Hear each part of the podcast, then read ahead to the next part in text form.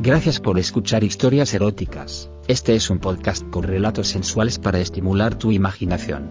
Si quieres interactuar con nosotros el correo electrónico es historiaseroticaspr.gmail.com, también en nuestras redes sociales, como historias eróticas. ¿Te gusta este programa? Comparte el podcast y dejaros una valoración en nuestra página de Spotify y todas las plataformas de podcasts. La mejor forma de apoyarnos es compartiéndonos.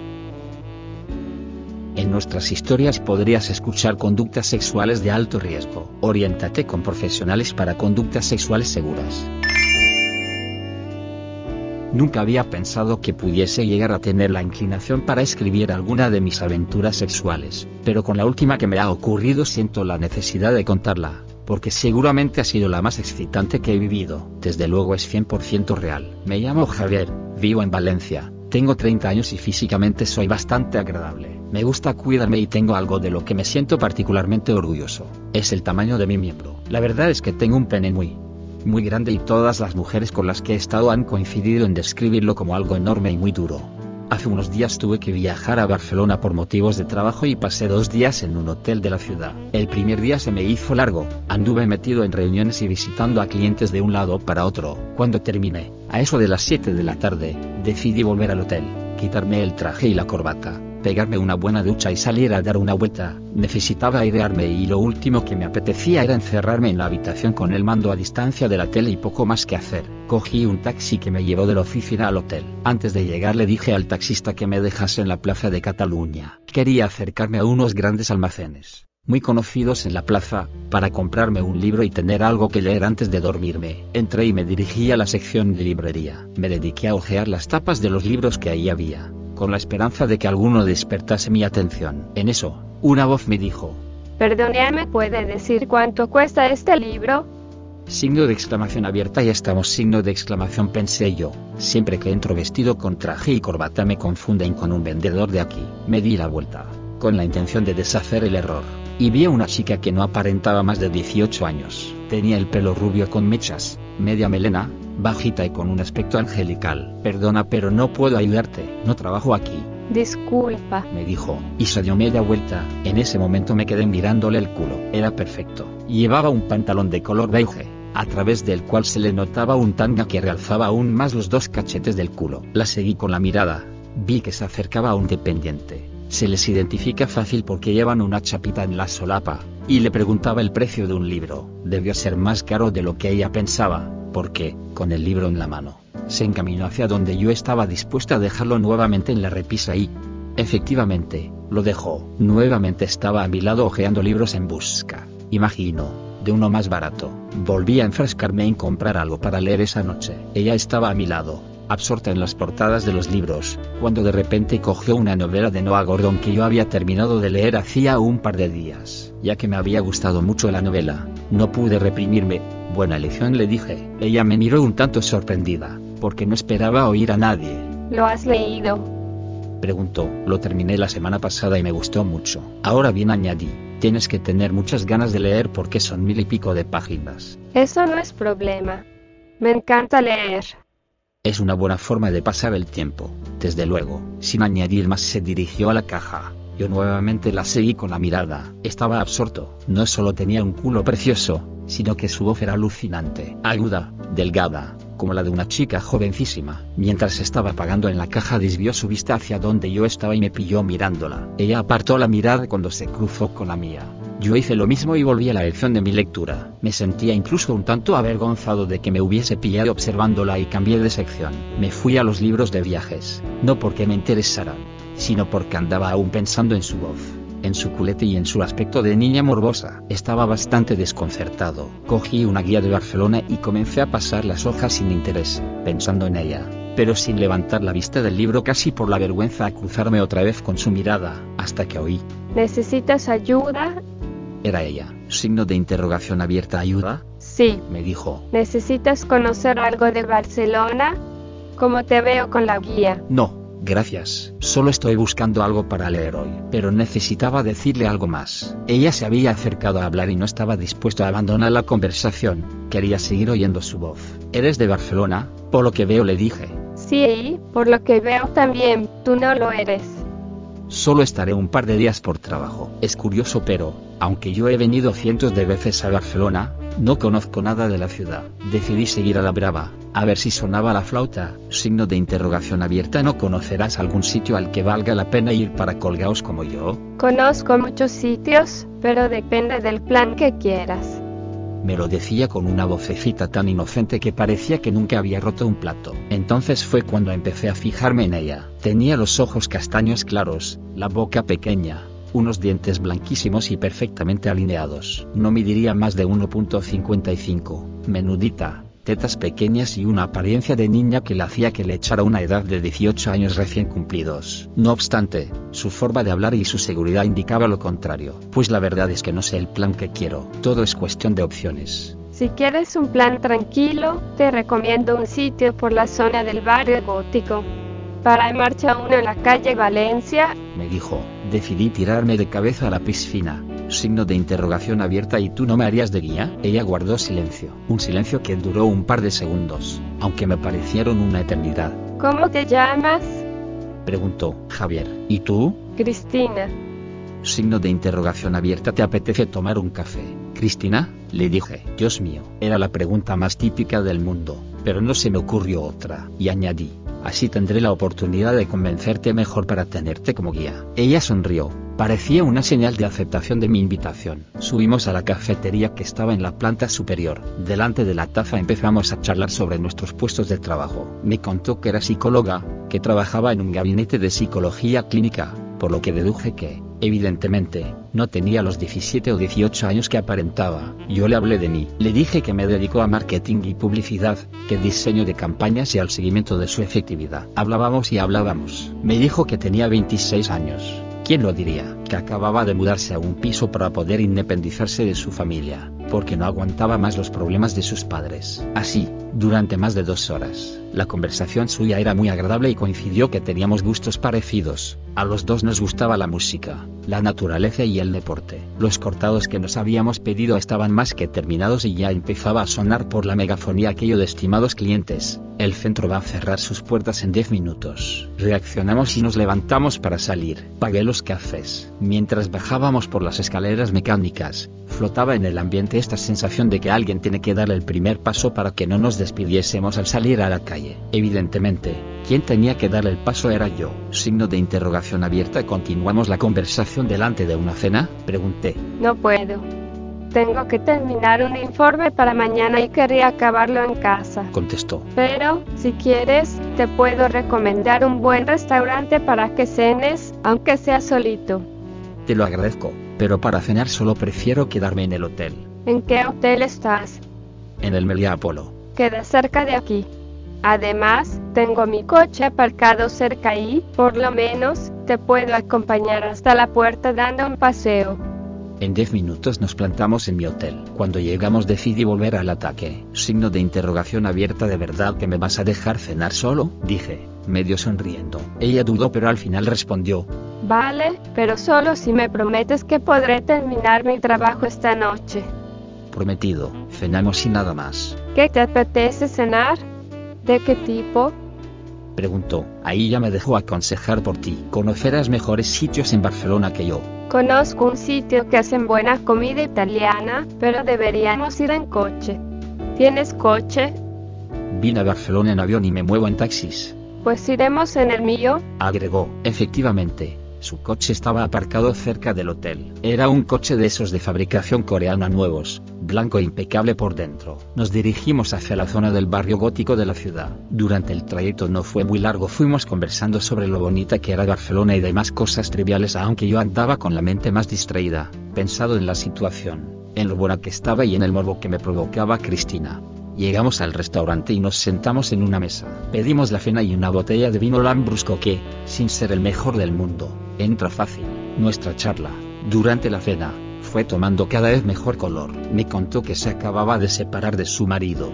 Coño, era casada. Solo había estado un año casada porque, según ella, él era un auténtico cara dura que incluso en la cama era un inútil. Aquella confesión, seguro que ayudada por el hecho de que ya estábamos vaciando la segunda botella del Lambrusco, me animó a preguntarle, Signo de interrogación abierta. ¿Qué es lo que esperas tú de un hombre en la cama? Pues nada en especial, pero mi marido no era capaz de arrancarme ni un mínimo de placer. Respondió. No es justo, dije. El que no es justo, Preguntó ella. No es justo que, a una mujer como tú, no le produzcan todo el placer posible. Vaya gilipollez acababa de soltar. Se me veía el plumero claramente y, palabra de honor, no estaba cenando con ella con la única intención de follármela, sino que de verdad me encontraba a gusto con su compañía. Ella se puso un poco colorada, bajó la mirada y continuó comiendo. Ante esa situación, decidí cambiar de tema radicalmente, para no incomodarla. Cuando terminamos de cenar salimos a la calle. Nuevamente empezó a flotar en el ambiente aquella sensación. Alguno de los dos debía decir algo para no irnos a casa ya. Esta vez, imagino que gracias al indio que llevábamos encima, lo dijo ella. ¿te apetece que vayamos al puerto a tomar algo? Signo de interrogación abierta y tu informe, mi pregunta era más fínica que otra cosa, porque para nada quería que se fuera. No me hagas sentirme culpable. Anda, vamos a tomar una copa. Nos fuimos a un sitio en el puerto, al final de las ramblas. Soy incapaz de recordar cómo se llama. Me pedí un whisky. Ella pidió una copa de mareto. Era un garito con la música bastante alta, pero había poca gente porque era lunes. Algunas parejas y algunos despendolados de la noche. Con la música tan alta era difícil escuchar una conversación, lo que nos obligaba a acercar la boca al oído del otro cuando hablábamos. Esto me hacía oler su colonia. Me iba poniendo cada vez más a mil. Mi polla empezaba a ponerse dura y ella empezaba a insinuarse. ¿O no? Pero a mí me lo parecía. Los dos estábamos ya en un estado muy alegre y salimos a la pista a bailar. Ella se puso de espaldas a mí y empezó a moverse de forma que subía y bajaba y se frotaba descuidadamente. Eso quería que creyese. El culo contra mi polla, ya a punto de explotar. Entonces decidí atacar. Le di la vuelta y le aticé un beso en la boca que ella respondió con su lengua y mordiéndome los labios. No solo no rechazó el beso, sino que me cogió del cuello y me empezó, literalmente, a comer la boca y el cuello como una auténtica leona. Vamos a sentarnos. Dijo mientras me cogía de la mano y me llevaba a uno de los sofás. Ahí sentados empezó la guerra. Mis manos cogieron su cabeza y el ritmo de los besos fue aún más rápido. Ella gemía y empezó a deslizar su mano hacia mi paquete, que ya me hacía daño contra el pantalón por el calentón que llevaba. Me tocaba la polla por encima del pantalón y comenzó a desabrocharme lentamente la cremallera para meter su mano. Yo, mientras tanto, le sobaba las tetas por encima de la blusa y le acariciaba el culito, ese culito que me había quedado mirando en la tienda. Cuando me hubo bajado la cremallera del todo, metió la mano dentro del pantalón y del boxer y comenzó a tocarme la polla. Se me quedó mirando y me dijo, medio de guasa, ¿Todo esto es tuyo? y tuyo. Si lo quieres respondí. Vamos fuera de aquí, que estoy que no puedo más. Salimos del garito y nos dirigimos a su coche. Yo pensaba en irnos directamente al hotel y follar hasta reventarnos. Cuando íbamos a entrar en el coche, que estaba en la calle, me extendió las llaves y me dijo, Conduce tú. se sentó en el asiento del copiloto y me soltó de golpe. ¿Me dejas que te la coma? Signo de interrogación abierta aquí, pregunté sorprendido. Aquí. Tengo ganas de ver tu instrumento. Pero arranca y vamos a tu hotel. Quiero chupártela mientras conduces. Arranqué el coche y ella se inclinó sobre mi polla. Me bajó la cremallera, me la sacó y empezó una mamada como no me habían hecho otra igual. Me pasaba la lengua por el capullo y, con los labios, me hacía algo parecido a una paja. Mi polla es muy grande. Mide en estado de alegría más de 26 centímetros y es muy gorda, pero ella era capaz de tragársela casi entera, dejarla dentro de su boca unos segundos y sacársela lentamente, mientras me apretaba ligeramente los huevos. Yo, mientras tanto, iba conduciendo, volviéndome loco de placer y saltándome los semáforos, desorientado por las calles y esperando encontrar pronto el hotel. Por fin lo vi y aparqué, como pude, el coche. Cristina seguía mamándome la polla y, con la mano que le sobraba, se había bajado la cremallera de su pantalón y estaba acariciándose el coño. Ya hemos llegado, le dije. Ella levantó ligeramente la cabeza, vio que había aparcado y volvió sobre mi polla, diciéndome, Ya voy, pero antes quiero tu leche. Bastó oír eso y dos lamidas más para que me corriera como un animal. Mi polla empezó a lanzar chorros de semen que caían en su boca, en su lengua y que se tragó, sin dejar escapar ni una gota. Se levantó, se subió su cremallera y me acercó la mano, con la que se estaba masturbando, a la nariz para que oliera. Olía a flujo, por lo mojados que tenía los dedos debía estar absolutamente chupada. Mira cómo me has puesto. Me dijo, vamos a la habitación. Entramos en el hotel, mientras yo pedía la llave de mi habitación en la recepción. ella ya estaba llamando al ascensor. Nos metimos en el ascensor y nos fundimos en un beso que duró hasta que terminó el trayecto. Su boca sabía semen y no me resultaba desagradable, todo lo contrario. Le desabroché el pantalón. Le bajé la cremallera y empecé a sobar su coñito. Noté que estaba depilado totalmente aunque mantenía un pequeño montículo de vello muy cortito en la parte superior. Efectivamente, estaba chopada y los achuchones que le daba a su clítoris hacían que se mojara aún más. Cuando nos dimos cuenta, el ascensor estaba ella más que parado y las puertas abiertas, así como estaba con sus pantalones desabrochados, salimos del ascensor y entramos en mi habitación. Nada más cerrar la puerta nos lanzamos encima de la cama y seguimos besándonos como locos. Entonces ella se levantó y me dijo, no te muevas, que voy a sacar algo del minibar.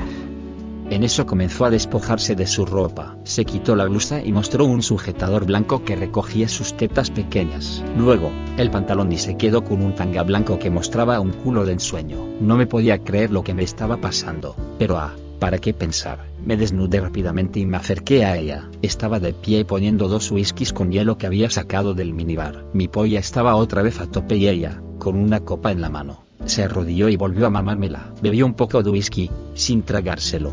Se metió mi polla en la boca. La sensación de frío, de la bebida, y calor, de su boca, sobre mi polla me estaba volviendo absolutamente loco. Así estuvo durante un rato hasta que la levanté y la conduje hasta la cama. Se tumbó boca arriba en la cama, con el culo casi en los pies de la misma y flexionó las piernas en clara invitación a que le comiera el coño. No hacía falta esa invitación, porque estaba deseándolo. Me sumergí en su coñito, estaba inundado de flujo y mi lengua pasaba desde su ano hasta el clítoris, parándome en la entrada de su cueva y metiendo y sacando mi lengua como si me la follase. Mientras tanto, ella no paraba de gemir, de acariciarse las tetas y de pellizcarse los pezones. Estuve así durante un buen rato, hasta que me dijo, Quiero tu polla. Déjame comértela otra vez. Vaya, Cristina era una fan del sexo oral, por lo que parecía. Me tumbé en la cama y ella se puso encima de mí, empezando un fantástico 69. Ahora yo tenía a la vista su culo y le lamía el ano y el coño, hasta hacer que se retorciera de placer. Mi polla estaba más grande de lo que, según recordaba yo, nunca la había visto y me la cogía con las dos manos, mientras ella se la metía en la boca, chupándola con fuerza. De repente se levantó, se dio la vuelta, poniéndose a horcajadas sobre mí, y, cogiendo el nabo, empezó a metérselo, muy despacio, por su coño. Al principio parecía que no entraba porque estaba enorme y, encima, Cristina era bastante pequeñita, pero bastaron un par de movimientos de sus caderas para que se la encajara, casi de un golpe, toda entera. Esto nos arrancó un gemido a los dos. Ella paró de moverse durante unos segundos para que se acoplara mi polla a su coñito. Empezó a moverse lentamente arriba y abajo, aumentando progresivamente la velocidad, hasta que se convirtió en una carrera al galope. Yo, mientras tanto, le sobaba las tetas, el culo y nos besábamos apasionadamente. Sentía que estaba a punto de reventar, pero intenté aguantar porque me estaba proporcionando tal placer que no quería que acabaran nunca. Ella aceleró el ritmo y comenzó a gritar, me corro, me corro, me corro. Cristina estalló en un orgasmo brutal. Nunca había oído a una mujer gritar y gemir de esa manera con un orgasmo. Esos gemidos hicieron que yo no aguantara más y me corriera también dentro de su coño. Notaba como los chorros de leche inundaban su interior. Ella se mantenía con los ojos cerrados jadeando y como en trance. Yo acababa de tener el orgasmo más alucinante de mi vida. Unos instantes después volvimos a la realidad. Nos fundimos en un largo beso y se levantó, sacándose mi polla de su coño. Chorreaba, e incluso tenía un hilillo de semen, mezclado con flujo, que le caía por el interior de los muslos. Y se arrodilló en la cama, cogió mi polla y empezó a lamerla hasta dejarla del todo limpia y reluciente. Bastaron 30 segundos para ponérmela otra vez dura como una piedra y grande. Entonces me miró y, sin decirme nada, me dio la espalda, poniéndose a cuatro patas sobre la cama y mostrándome el culo. Dicen que cuando una mujer se te pone a cuatro patas es que está dispuesta a que le hagas lo que quieras aunque a mí me parece que no era necesario que Cristina se pusiera así para saber que estaba dispuesta a todo. Su culo en pompa era una verdadera maravilla. Me acerqué a su ano con la intención de lubricarlo bien. Quería follarme ese culo y comencé a chuparlo lentamente. Pasaba la lengua por su vagina y arrastraba sus flujos al ano, donde se la metía cada vez un poco más dentro. Ella se estaba retorciendo de placer y su culo daba muestras de empezar a dilatarse. Me puse detrás de ella y apoyé la polla en su ano. Cristina, al notarla, Movió un poco el culo hacia atrás y se encajó el capullo de mi rabo de un golpe, al tiempo que emitía un pequeño gritito. Ahora venía lo más difícil y empecé a empujar lentamente. La polla entraba muy despacio, sobre todo porque no quería ser, en absoluto, brusco con ella. Cristina se mordía los labios en una mueca de placer y dolor. Poco a poco entró toda. Cuando nos dimos cuenta mis huevos ya chocaban contra su coño. El ritmo de las enculadas aumentó y mi polla, grande y gorda como nunca, entraba y salía de su culo con, cada vez, más facilidad. Ella no dejaba de gemir, debe haber llegado ya dos o tres veces al orgasmo por los gritos que iba dando. Mi polla estaba nuevamente a punto de reventar. Dos minutos o así después me corrí nuevamente, llenándole el culo con mi leche. Nos quedamos tumbados después de la batalla y debimos dormirnos durante aproximadamente media hora. El efecto del vino y las copas había hecho efecto. Cuando nos despertamos, me dijo, Me tengo que ir a casa. ¿Cuándo te vuelves a Valencia? Mañana por la tarde contesté, ¿Volverás a Barcelona? No quiero dejar de disfrutar de tu pollón. Seguro que sí. Nos vestimos y bajé a acompañarla al coche. Cuando nos despedimos me dio un beso en la boca que me hizo empalmarme de nuevo. Intercambiamos nuestros números de móviles y quedamos en llamarnos la próxima vez que yo fuera a Barcelona. Al día siguiente la llamé desde el aeropuerto, antes de subir al avión, para ver qué tal estaba. Tuvimos una conversación de lo más agradable que me hizo pensar que, seguramente, cuando vuelva a Barcelona no tendré que comprar un libro para pasar la noche en el hotel aburrido.